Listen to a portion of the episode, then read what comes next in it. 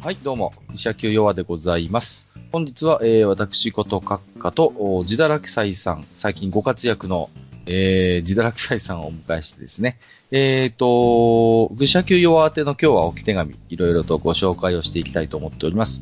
自堕落斎さん、よろしくお願いいたします。はい、よろしくお願いします。えー、じゃあ早速ご紹介をしていきましょうね。えー、1通目、えーと、オルフェーブルさん、えー、ありがとうございます。はい、三冠馬ですね。そうですね。もう、クラシック三冠。オルフェーブルといえば。えーと、萩和さん、閣下さん、武者級ファミリーの皆様、いつも楽しく拝聴させていただいています。オルフェーブルです。ゴブスレ TRPG 会を拝聴。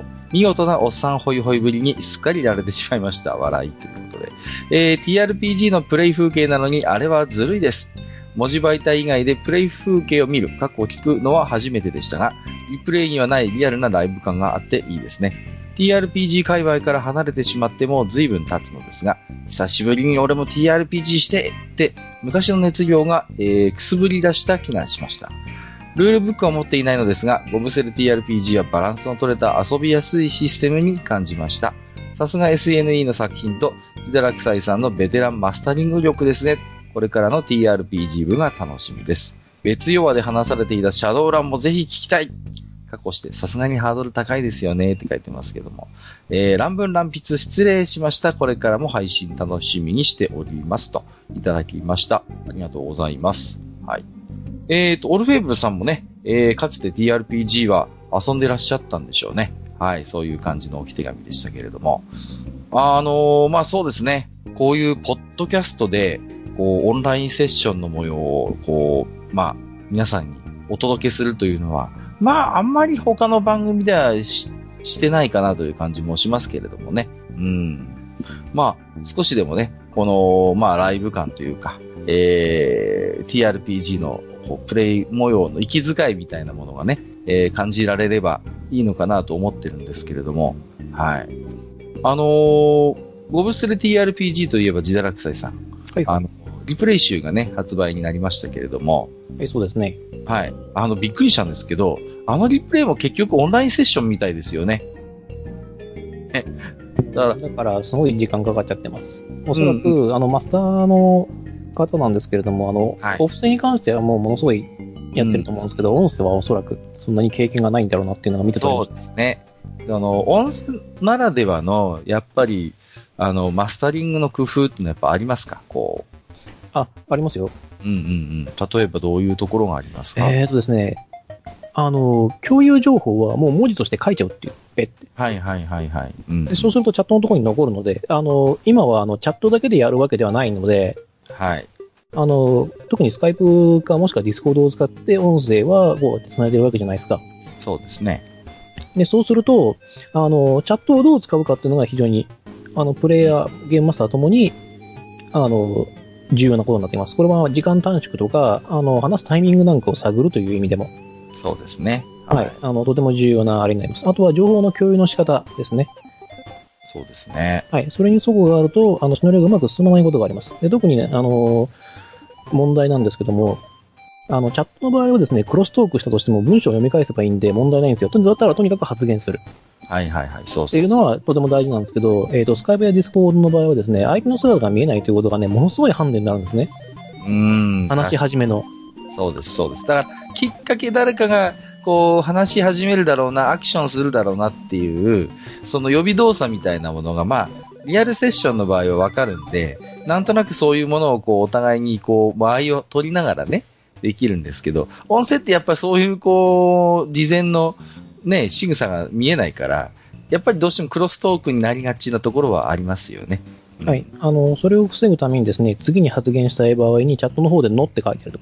ああ、はいはいはいはいちょ。っと話したいことがあるという、まあ、ん？何か話したいことがあるのかい？って、こうすると、こっちも、あの、水を向きやすくなるんですよね。なるほどね。何か意見があるのかいっていうふうにつって、で、そこでパスすりゃいいわけじゃないですか。いや、実はっていう、うんそういうテクニックがあるんですよ。そうすると、あの、例えば、じゃあ今からちょっと2秒だけちょっと黙ってください。はい。で、なんですけど、っていうふうに、今普通はこれで間を探るんですよ。はいはいはいはいはい。この沈黙の間を探るんですね。うんで、もしくは話が切れたなって思うところで話すんですけど、あの、話が分かってる人たちだと、やっぱそこでね、クロスするんですよ、今度は。話の終わりのところで。次俺が話したいからって。はいはい。だから、音声にやっぱ音声ならではの絡み方みたいなものがあって、はい。あのーやっぱりその前の人の発言に、例えば、っていうことはこういうことかいみたいな感じで、こう、うまくこう、スルッと入ってってね、こう、自分の発言をしてみたりとか、そうそうそう、そういうなんかまた音声ならではのね、プレイヤーのこう、テクニックみたいなものがだんだんこう、多分ね、プレイをしていく中で自然に身についてくるものだとは思うんですけれどもね。うん。なかなかねでも慣れないでもさすがやっぱりあの、ポッドキャストの収録を、やっぱり普段から、愚者級のファミリーさんには、あの、お願いしてますんで、割と普通にそういう経験がない方に比べるとね、習熟が早いような印象も持ってますけれどもね。まあ話すタイミングはね、なんとなく分かるようになってますから、で、クロストークしたとしても、どっち喋るみたいな、そうそうそう。じゃあ俺が行くよっていうふうに、うん。っていう、あの、やりとりがパパッとできるからいいんですけど、ここでどうぞどうぞどうぞどうぞって言われると、はよ喋れよってことになっちゃうんで、そうそうそうそう。それはありますよね。だから、その辺の、まあ、あの、過剰な譲り合いみたいなものじゃなくて、やっぱりこうね、えーだったらじゃあここは私がみたいな感じで。そう前に出るときは前に出てほしいっていうのが、まあ、ちょっとね、難しいところではあるんですけどね、やってほしいところではありますよね。まあ、そうですね。で、まあ、あの、別用話で話されてました、シャドウランもぜひ聞きたいということでね。はい。どうでしょう。シャドウランはね、まあ、いわゆるゴブスレ TRPG っていうのは、本当にか、なんていうか、革新犯的に、いわゆる TRPG 的ファンタジー世界観にのっとっているので、まあ、こう、なんていうのかな。ベースとなる、こう、世界観の共有が容易なんですけれども、シャドウランは大変魅力的ではあるんだけれども、やっぱりその世界観を共有するまでが大変だなという印象はありますね。非常にこう、独特のやっぱり世界なので、だけど、それをね、一度共有すると、その中毒度はやっぱりね、あのー違いますよ。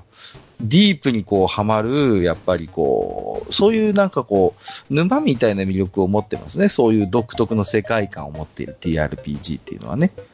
だから、シャドウランなんかまさにそういう TRPG に位置づけられていて、お互いに、最初はちょっとハードル高いんだけども、シャドウランの世界にこう、見せられますとね、非常にこう、ディープな楽しみ方ができるっていう感じがしますよね。そうですね。シャドウランはね、うん、むずい。むずいしね、あの、ゴブスレ以上にね、死にやすいんでね。そうそうそうそう。まあね、あのー非常に独特の世界観なんで楽しいんですけどね。まあ、どうでしょうかというところでお茶を濁しつつ、次の置き手紙に行きますね。えっ、と、次は、えっ、と、麦とろ定食さんいただいてますね。ありがとうございます。マスター閣下こんにちは。いつも楽しく拝聴しています。愚者級を初めて知ったのは今年の正月休みでした。以来どっぷりハマって移動中や仕事のまとめの時に何度も何度も聞き返しています。ありがとうございます。えー、愚者級45話、お三方が旅行に行く計画を立てられている話を聞いて、数年に一度友人と行く海外旅行のことが頭をよぎり、今回初めてお便りをしました。フィンランドで人生初の寝台列車に、へー、フィンランド。興奮しながらお酒を飲み、二人で夜な夜な TRPG。はっはっはっは。優雅ですね。目的地は終着駅だから大丈夫と到着時間を確認確認しないままぐっすりと就寝。朝になり耳音からぼんやりアナウンスが聞こえてきて、今どこだろうと耳を澄ませると、英語が分かっていない私には聞き取れる、あと15分終着駅、長旅ありがとうの内容。友人を叩き起こしてベッド下のスーツケースを引きずり出し、投げ出された荷物を北斗百列拳のごとく詰め込み、なんとか電車を飛び出しました。ヒヤヒヤしましたが、今もあれは火事場のバカ力というやつかな、と友人と思い出し笑いをすることがあります。お三方はどのような珍道中をされるのかとても楽しみにしています。ちなみにフィンランドは治安もいいし、北欧妖怪もいるのでいいですよ、と、みごりさんにそっとお勧めします。えー北欧妖怪会何度も聞き返してますということで。あ、ありがとうございます。にごりさんも喜ぶと思います。また、マスターや学科の旅の思い出話などあれば、機会があればぜひ聞いてみたいです、などと言ってみたり、長々とすみません。次の配信も楽しみにしています。と、いただきました。ありがとうございます。いやー、フィンランドで、夜な夜な TRPG って、なんと、こう、優雅なね、えー、旅行でしょうか。大変羨ましいですね。まあ、ジダラクサイさんも私もね、こう、自営業ですから、なかなかこう、まとまった休みというのがね、こう、大変ではあるんですけども、こういう話を聞くとなんかね、いいなぁと思いますよね。そうですしね。まあでも結構無理すれば旅行できなくもないので、ああ、そうですね。確かに。はい。まあね、自堕落さん海外は、海外はちょっときついけど。海外はきついですよね。うんまあね、ジダさんとこはまあ大棚ですから、まあね、あれか、あれかもしれませんけれども、私なんか本当個人事業主ですからね、仕事をしないきゃ仕事はしなくてもいいんだけども、その分リアルに収入がなくなりますからね。それはまあこっちもそうですけど。いや、それはまあ仕事をしないと収入なくなりますけど、こっちまあ、も。もちろんねうん。マンツーマンで TRPG なんでしょうね。何ができるかな。うーん。そうですか。サタスペとかできん、あ、できんのか。なんかマンツーマンだともう TRPG っていうかなんかリアルゲームブックみたいな感じですよね。うんうん。そうですよね。そんな感じがしますね。こう、半分ボードゲーム調のね、こう、だから、ある程度こう、ルールを決めた上で迷宮キンダム、キングダムとかね、遊べそうな気もしますけれども。まあ、なんですか。えー、旅行ということでね、先日なんか、みごりさんをなんかたぶらかす会をなんか撮ってたようですけれどもね、なんかね、うん、ドビムシさんあたりも参加して、随分悪巧みをしていた回があったなと、えー、記憶をしているんですけれどもね、うん、フィンランド治安がいいということでね、おすすめということで。旅の思い出話ですか。うーん、今日はちょっとマスターいませんけれども、ジダラクサイさんもね、でも、国内ですけども、あの、旅行して、ね、私の住んでるところにもね、おいでいただいたりして、それこそ、私とマスターのところ、ね、あの、こう、訪ねていただいたこともありましたよね。2年ぐらい前になりますか？はい、そうですね。はい。だからね、ほんとその時はちょっとね、ありがたかったですけれどもね。うん。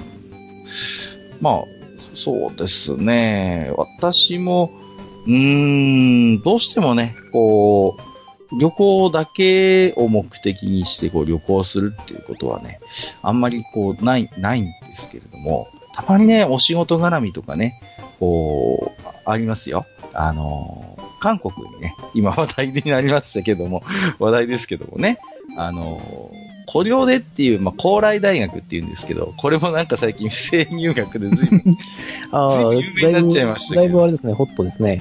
はい、あの、まあ、コリョで発挙っていうんですけどね、高麗大学っていうところの文化祭にですね、えー、呼ばれたことがありましてね、講演会で。いやー、ありがたかったですね。あの、旅費は出すから来てくださいっていうことでね、何人か、はい、あのーエロゲの、えーお仕事してる仲間とお邪魔したことがありましたね。うん。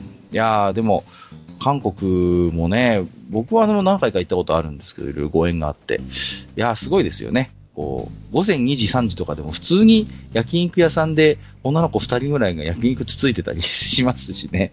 おーなんかそういう文化がすごいなと思いますし。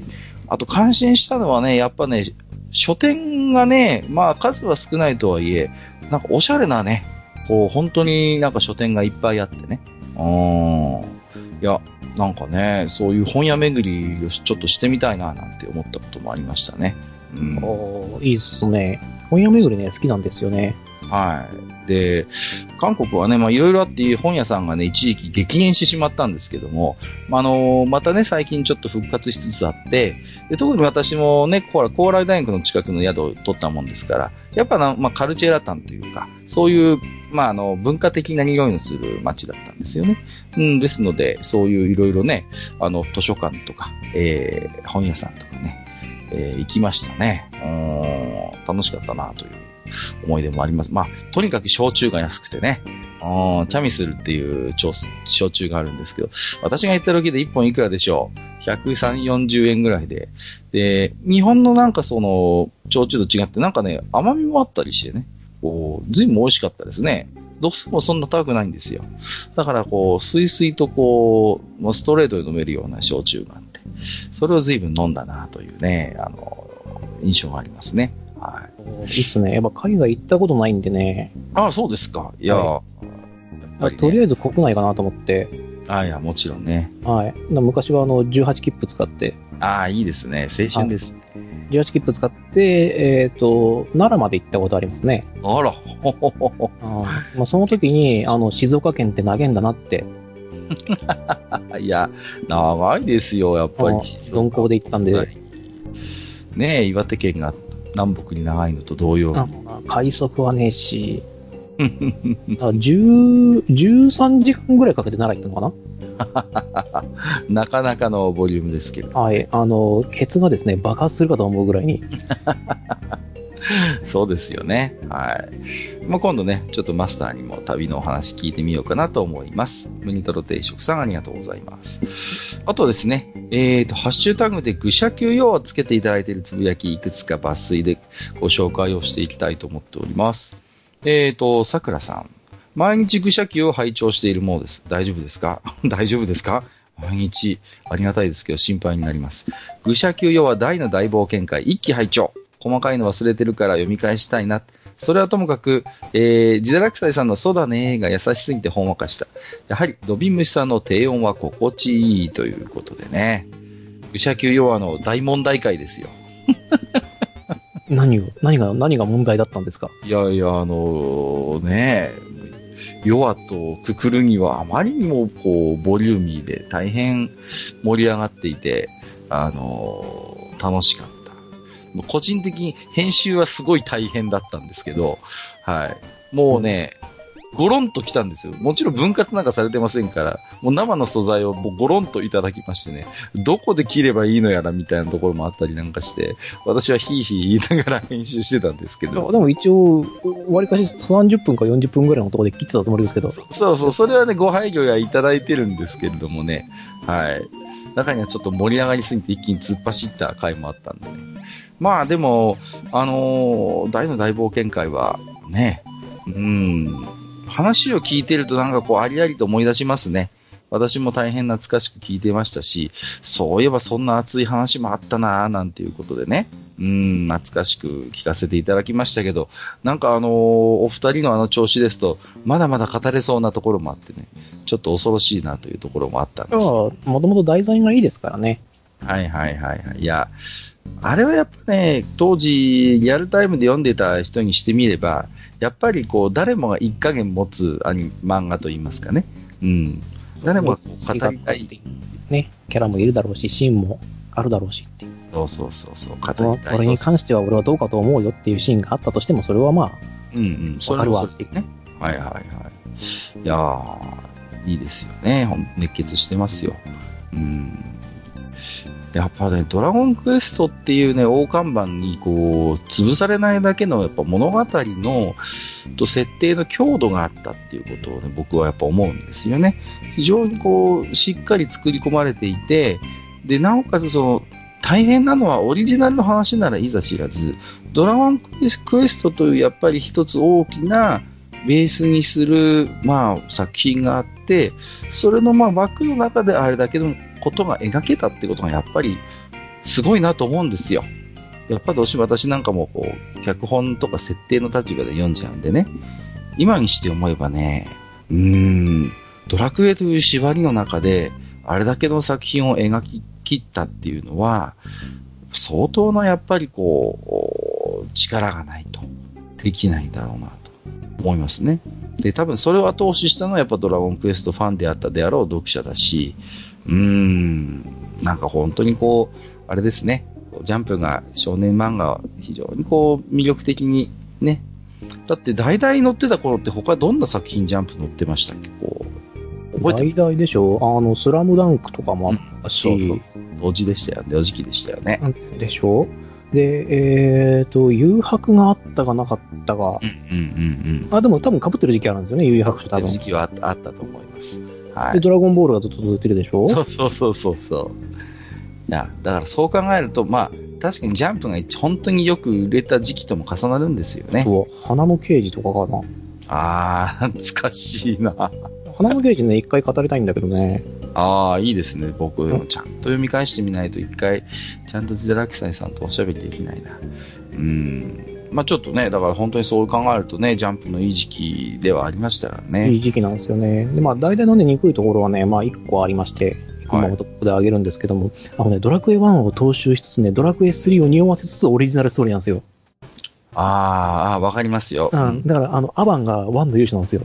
はいはいはいはい。であの、竜王の代わりにハドラーがいて、で、ハドラーが復活してマグン司令だって言ってるんだけど、あれ、ポジション的にはバラモスなんですよ。はいはい。ああ、なるほどね。で、大魔王バーンがいるんですよ。バラも、あの、次ゾーマの代わりに。うんで。その構図っていうのがすげえ3に似てるんですよね。確かに言われてみればね。で、当初ですね。で、当初は、あの、4が発売するかどうかだったんですよね。あれ確か。発売するかどうかぐらいの時期だったので、だからみんなは3の設定知ってるんだよっていう。そうだよね。だから、大魔王の存在っていうのが、やつかみたいな感じになってて。そうだよね。はい。うん、わかる。だからもう今までドラクエの世界で大魔王といえば、あの、ゾーマかバーンしかいないですから。うん。大魔王ってつくの。結構あれなんだよね。レアな称号なのよね、大魔王ってね。で、それに、あの、見合うだけのやっぱりなんかね、迫力あるんですよ、そのそうそうそう2社には。やっぱね、大魔王っていう称号をね、安売りしちゃいかんね。やっぱりね。ダメですね。それにふさわしいものは名乗るべきだ。えーと、ヘビレオさんですね。クリスタ買ったので、いろいろ機能を試しながら初書きを、まだまだ全然思うように書けないけど、ネタの鮮度を優先して投下投下する勇気ということで、えー、深見さんのデザインを若干パク、てんてんてん参考にさせていただいておりますということで、あのーこれ、愚者 Q TRPG のですね、えー、ディキシーさんということで、はい、画像をね、えー、っと、3コマ漫画になってるんですけど、これね、いや、よくできてますよね、本当にね。うんあーゲームマスターもね、ああ、そういや、そうやったなって、いたんだったと思って。いや、ディキシーさんのことずっと言ってましたよ、何が面白いって、このダイスの出目で完全にこうね、もう偶然に委ねてるんですけど、こういう面白い設定というか、あのーお話が出来上がってしまうっていうところがね、はい。いいですよね。うん全員銀貨一枚になります。よく聞いてるなと思いますよ。もう一枚、えー、一枚いただいてますね、もう一枚。えーと、ヘビレオさん同じく。通常回、ヨガと並行してだとなかなか大変だと思いますが、TRPG 楽しみにしてます。もう一枚、文字通りおまけ作りましたので、お納めください。ということで、これはビックリマン風ですよね。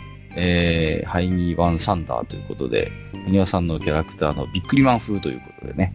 はい。なんか懐かしいですよね、この、初期の頃の、あの、ビックリマンの、まさにおまけのシールの、あれですよ。ヘッドの、背景ですね、これは。ジダラクサイさんなんか僕より若干若いから、あれでしょ？あのー、ビックリマンとかリアルに集めたりとかしてなかったでしょ、多分。えあの僕はあの、ススーパーゼウス、スーパーデビルの頃から一応知ってますよ。あ一応知ってる。はい。サタンマリアも知ってるし。はいはいはい。アニメがあったんだよね。うんアニメの一番最初の方のアニメですよね。そうですよね。あの、スーパーフェニックスじゃない方の。あはいはいれはあれで好。きなんですけど。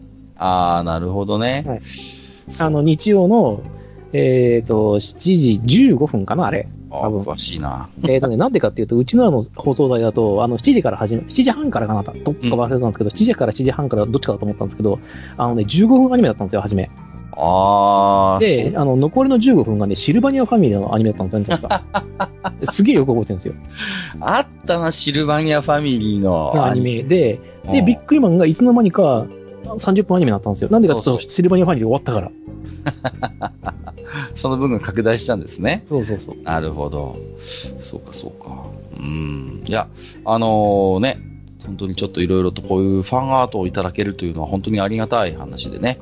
あのありがたく思いつつ、ああ、ちょっと重いなって思いながら、俺頑張んないとな。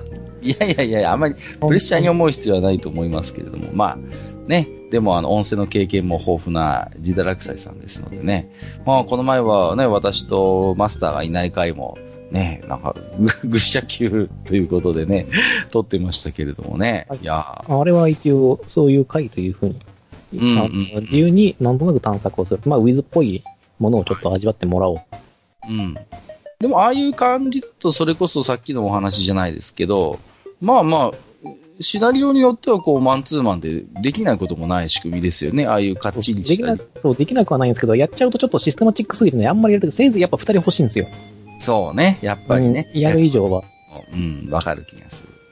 それはありますよね。だから、マンツーマンのシナリオはもちろんできると思うんですけど、また別のシチュエーションがあってもいいのかもしれないなとは思いますよね。まあ、どうしてもやるときはね、マンツーマンでやって、俺がジダー出せばいいの話なんで、ではい特にあの、愚者級に関しては、あの、ランダムダンジョン生成システムを使ってるんで、俺自身もどうなるか分かってないんですよ。だから、ジダーは普通に話せるんですよね。うんうんうん。いいですシナリオ。なん何のシナリオもないから。はいはい。確かに。えーと、次はですね、深見さん。えーと、ゴブリンスレイヤー TRPG、164回拝聴しました。ネタバレ感想は控えまして、システム的に大ダメージが入りやすい？呪文回数制限が厳しいだけあって効果が強いのかな？と感じました。デモの影響かな？ということで、はい。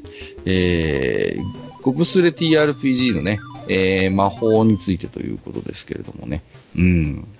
いや、でも全体的にやっぱゴブスレ TRPG のやっぱり魔法は、うん、強力かなという印象は僕も持ってますね。うん。かなり、切り札的な扱いになる魔法かなという気はしますけれどもね。うん。うん。あとは使いにくい魔法ですよね。うん、回数が制限難しい。厳しい回数そう、回数制限があるからこそ、これ使って大丈夫かみたいな魔法結構あるんですよね。うん、あるあるある。そうそう。どうしてもこう、派手な魔法もあれば地味な魔法もあって、貴重な一回をこれに果たして使っていいいいだろうかと躊躇してしまうようなものもありますからね。うん。でもね、この辺の雰囲気はでも本当にあのダンジョンズドラゴンズの頃のな懐かしい雰囲気ですよ。その、呪文回数が厳しくて、本当にここぞっていう時にあの使う、その使いどころを常に考えながらスペルキャスタープレイングするっていうのは、まあ、あの若干ね、その後魔法も回数がどんどん緩和されたりして、いろいろとインフレ化する中で、まあ、なんていうのかな、限定回帰というか、非常にこう、私の中はね、懐かしい雰囲気を、えーまとっているシステムだなと思ってますけれどもね。うん。あまあ、救済システムとしては、あの、別のスキル取れるので、例えば前に立てるとか、そうそう。だから、遠遠距離攻撃できるとかっていうのがあるので、あの、本当になんかね、お荷物、うんあの、魔法一発撃つだけのマシーンっていうか、そのアイテムじゃないよっていうのは、そうそうそう。ですよね思うんです。よね。公式のリプレイだってね、あれななんですか？あの、スペルキャスターが、それこそ、ウィザードリーの侍意識してるんでしょうけれどもね、こう、戦士スキルとかも取ったりなんかしてね、こう、侍って言ってますからね。そう、はっきりとウィズの侍って言っちゃってるからね。武器があの、イースタンサーベルだし、そうそうそうそう。完全にだウィザードリーの侍を意識してますから、だそういうプレイングができる、やっぱり、あの、余地があるっていうのがね、コブスレ TRPG いいところかなと思います。えーと、次はヨシュアさん。TRPG わからないからほんまわからないんですが、今回のイベント、敵のステータスとかの基礎情報以外の全シナリオ云々、全部自堕落斎さんが創作されたんでしょうか？すごいということで、はい。これは、そでもその通りですよね。自堕落斎さんが創作してますよね。はいうん。まあ、敵に関しても多少いじって作ってるんで、そうそうそうそう。うん。まあ、これができるのが、ゲームマスターであり、自堕落斎さんです。すごいんです。すごいんですとか言っちゃうとあれですけど。いや、あのーやっぱりね、うんうん。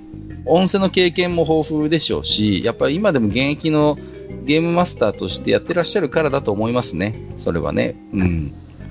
だからその辺のこう、なんていうのかな、設定のバランス感覚、あんまり凝りすぎても良くないし、こうやってポッドキャストで配信するっていうことを多分、ジダラクサイさんも意識して、まあシンプルにしてる部分はシンプルにしてると思うんでね。うん。だそういうところも非常にね、あのーいろいろと、僕らが多分気づかないレベルでも本当に工夫はしていらっしゃるのかなと思いますよね。うん。だから、そうなんです。すごいんです。ゲームマスターはね、そんなに難しくないんでね、みんなやってみてください。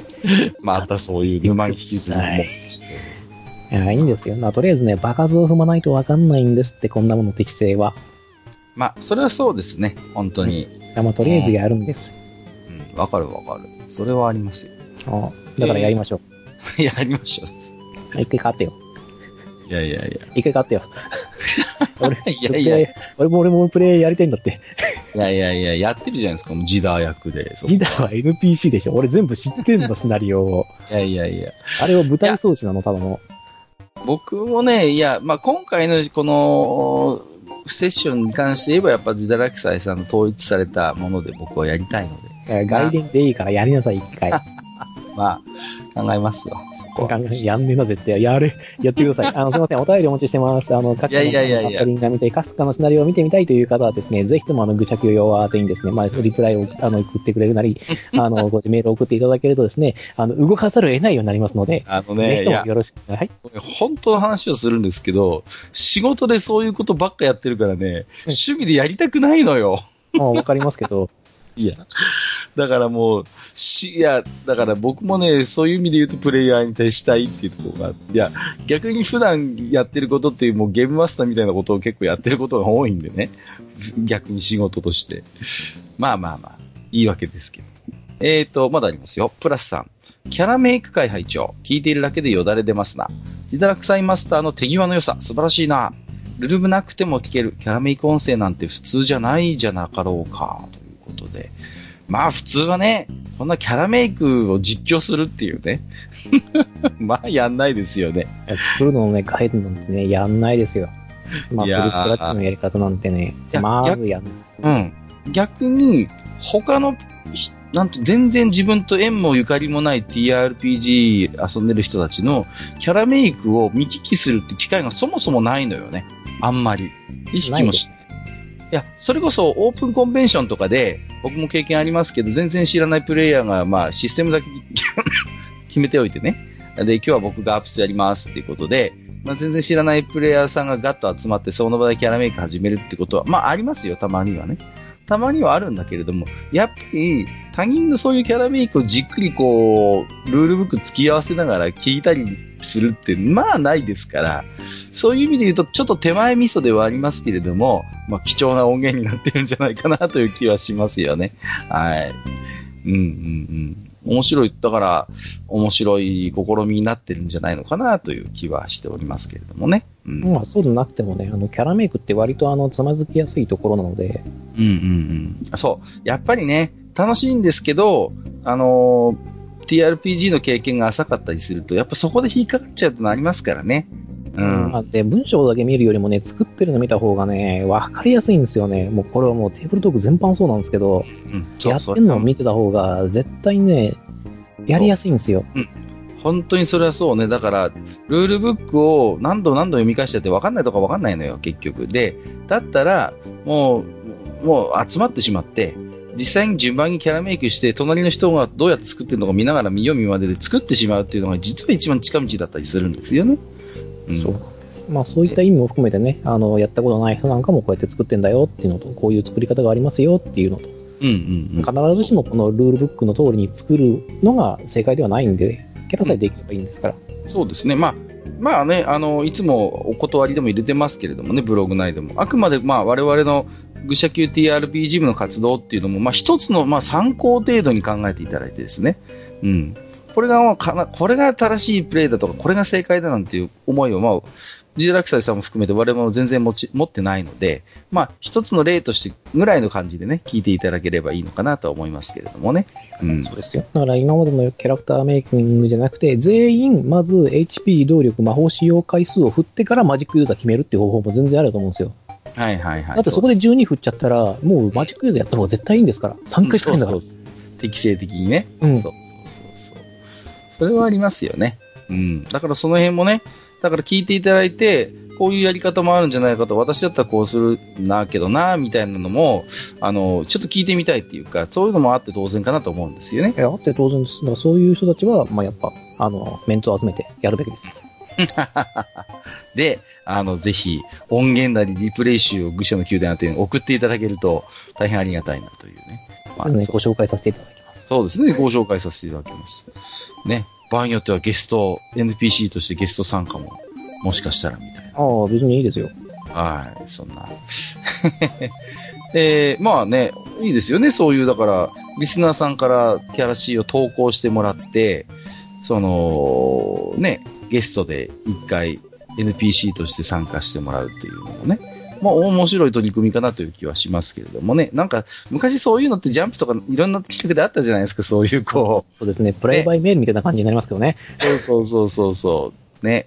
いや、あれを僕思い出すな。やっぱり、遊園隊がやってた、やっぱり一連のメールネットゲームがやっぱりそうですね。そういう感覚だったな。だから、ワクワクしながらキャラクター作って行動表を書いて、ねえ、月に一回郵送してたんですから。いや、面白い時代でした。えーと、最後ですね、今日ご紹介する置き手紙。月島さん、エピソード0.5拝聴収入もハルバード級のハイギーさんとドジッコ特性ついてゼロ枚生活のディキシーさんの差が笑う。大好き月間キャラの幅を広げてくれるのも TRPG の魅力ですね。うん、その通り。そしてディラクサイさんの設定作り込みがすごいと感じました。周囲を入れてくれるファンサービスも嬉しいですね。ということで。はい。まあ、あの、愚者級ならではの要素を毎回必ずこう、ぶっ込んでくるのがね、面白くて、はい。まあ、先日もね、なんかこう、クイズが出てましたけれどもね。いやー、しかし嘆かわしいですな。にごりさんも、飛び虫さんも答えられないということでね。全くですね、リスナーじゃないんでしょうね。うーん、もう一回第一回をね、ちょっと聞いていただきたいなという気もしますけれどもね。うん。でもまさにね、こうダイス結果がキャラの幅を広げてくれるというのは本当に DRPG のやっぱり大きな魅力ですよね。で、ね、これまでいろんなゲームのシステムのリプレイ発売されて、私もね、あの、ジダラクサスもいろいろ読んでますけど、こういう例は本当にもう数限りなくありますよね。偶然が生んだ、こう、キャラクターみたいなさ、キャラクターの設定みたいなのね。いくらでもありますからね。いくらでもあります。本当に。で、もう今回、ディキシーに関しては割とそれが固定しつつあるっていううんうんうん。のがあって、あの、この間やったあの、二人だけのやつ、はい。愚者 Qに潜ったやつなんですけど、あの、ディキシーがね、宝箱決定表を振ったらね、1ゾロ振るっていうね。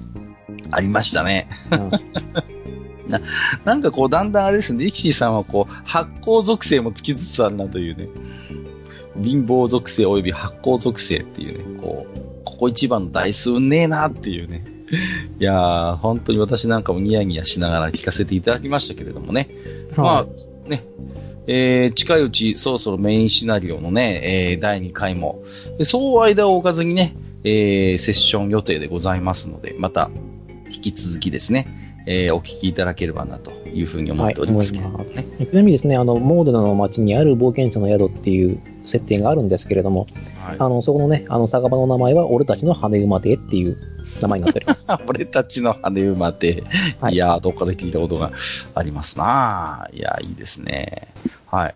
えー、ということで今日はね、愚者級用宛てにいただいている置き手紙をご紹介させていただいたんですけど、やっぱり TRPG 絡みの、やっぱり反応が多くてですね。うん。まあ嬉しいですよね、こうやって反応いただけるのでね。うん。やっててとても励みになるなというふうに思いますけれどもね。うん。どうです？こう、いろんなマスターやりま。しょう。マスター、マスターやりましょう。なんでそこにこだわるんですか？俺がプレイヤーやりたいからだよ。いやいやいや、わかるん、いや、確かに、ジダラクサイさんがプレイヤーに専念した時にどういうプレイングをするかは興味はある、確かに。うん興味はある。一回外伝で。いやー、まあまあ、じゃあちょっとね、えーまあ、考え、うん、考えて。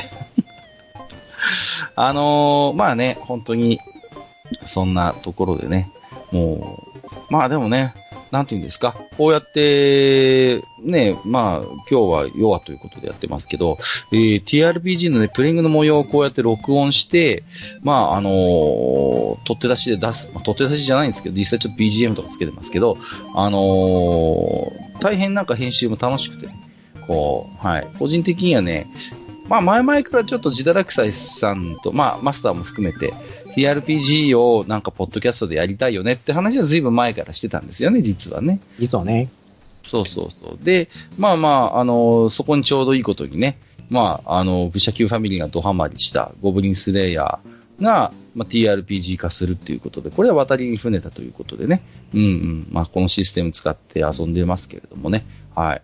まあ、ぜひね、あのー我々もこうやってオンラインセッションで実際にね、本当に全然顔つき合わせてないですけど、こんな感じでできますんで、ぜひね、皆さんも、まあ、ゴブスル TRPG に限らず、オンラインセッション、えー、ぜひチャレンジしてもらいたいなと思いますよね。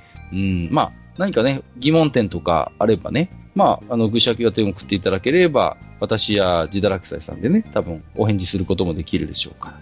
まあ、そういう疑問、質問系もね、あの、大歓迎ということでいいですよね、そこはね。あもちろんもちろん。はい。伝えられる範囲というか、私ならこう裁定しますっていうようなことはあると思いますけども、その場合はこうしますっていうのは、おそらく答えられると思います。はい。ですので、そういう何かね、TRPG にまつわる、まあ、あの、疑問、質問などありましたら、またね、愚者の宮殿あたりに送っていただければ、えー、お返事を、ちょっとお時間がいただくかと思いますけどもね、お返事差し上げる機会もあろうかと思います。はい。えー、ということで本日はですね、自堕落斎さんをお迎えいたしまして、えー、主に愚者級用和宛てにいただきました置き手紙を中心にご紹介をさせていただきました。本日も自堕落斎さん、ありがとうございました。はい、ありがとうございました。